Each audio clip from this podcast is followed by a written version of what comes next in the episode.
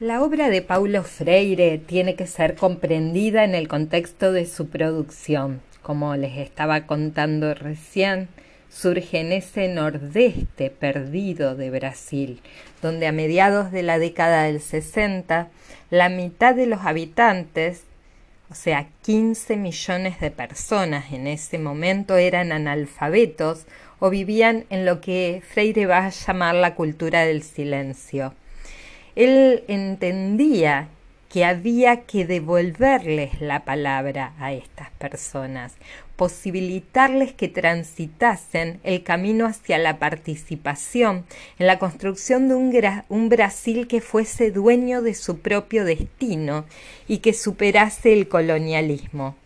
Y de esa preocupación va a nacer el método de Freire, a través del cual él va a enseñar a leer y a escribir a esos analfabetos del norte de Brasil.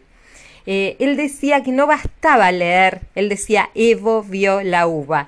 Eh, nosotros cuando éramos chicos aprendíamos a leer y a escribir con oraciones como Susi, asa ese seso, mi mamá, masa la masa. Eh, él decía que a través de las palabras que iban a aprender a leer y a escribir tenían que aprender a leer y a escribir críticamente el mundo.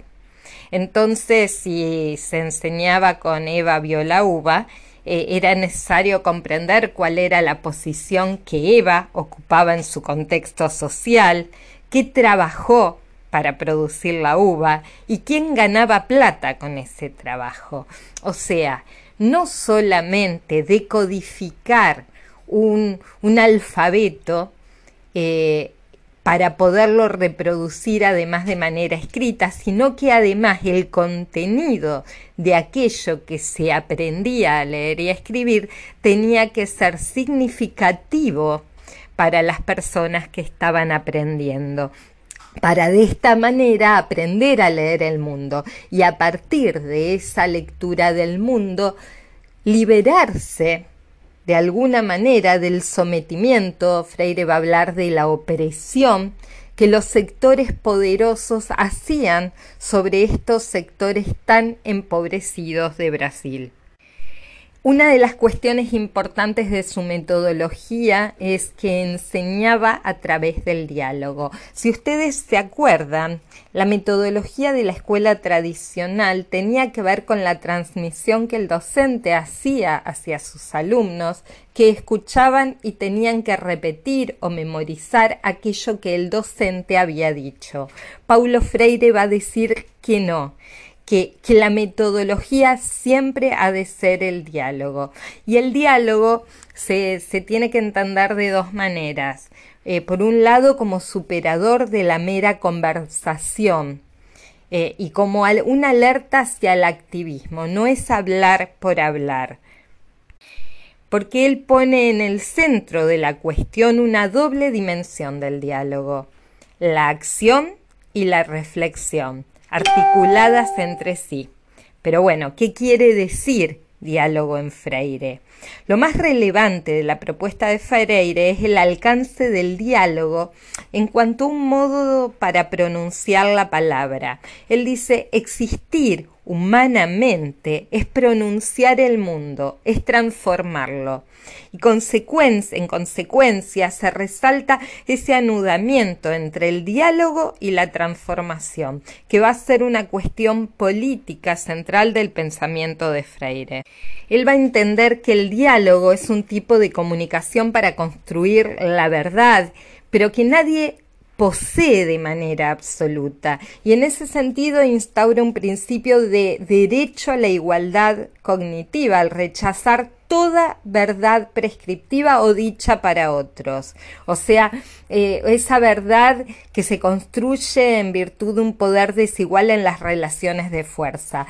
No hay un docente que transmite una verdad. Hay un encuentro dialógico entre docente y alumno en el que en la interacción construyen verdades. Él dice que el diálogo es praxis, es más acción que reflexión y que tiene que tener un alcance político indiscutible. Por un lado, eh, la democratización de todo espacio social, la democratización de todo espacio de encuentro humano. Y por otro lado, la intervención transformadora en el mundo social y cultural. Entonces, el diálogo en principio es encuentro. Y, esto no implica que sea ni armonioso ni orientado de acuerdo a los dialogantes. El diálogo puede ser conflictivo porque es el resultado del encuentro de personas eh, y que ni siquiera se agota en la relación yo y vos por lo cual tampoco es una construcción solo verbal o una conversación. El diálogo es un proceso de construcción que se va concretando en la praxis y el diálogo se alimenta a través de la problematización. La idea entonces es poder pensar también ¿Cómo generamos nosotros dentro del aula un espacio dialógico? Si somos capaces de proponer y sostener diálogos con nuestros estudiantes y con nuestros colegas.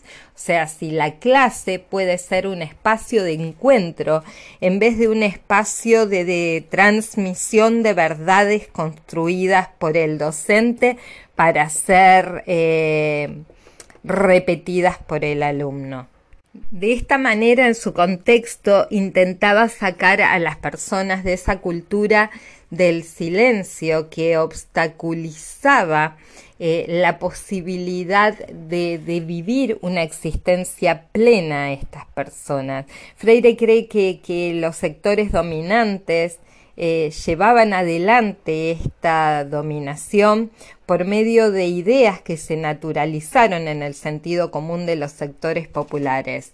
Pero y que tienen que ver con que bueno eh, e, ese era su destino este que, no tenían o sea no tenían conciencia de sus eh, derechos eh, un sentimiento de, inferioridad cultural que, hacía que estos sectores poderosos los pudieran este, oprimir. Los invito ahora a leer a Paulo Freire, a leer una clase sobre él y a realizar el trabajo práctico que les dejo en el tablón de clases.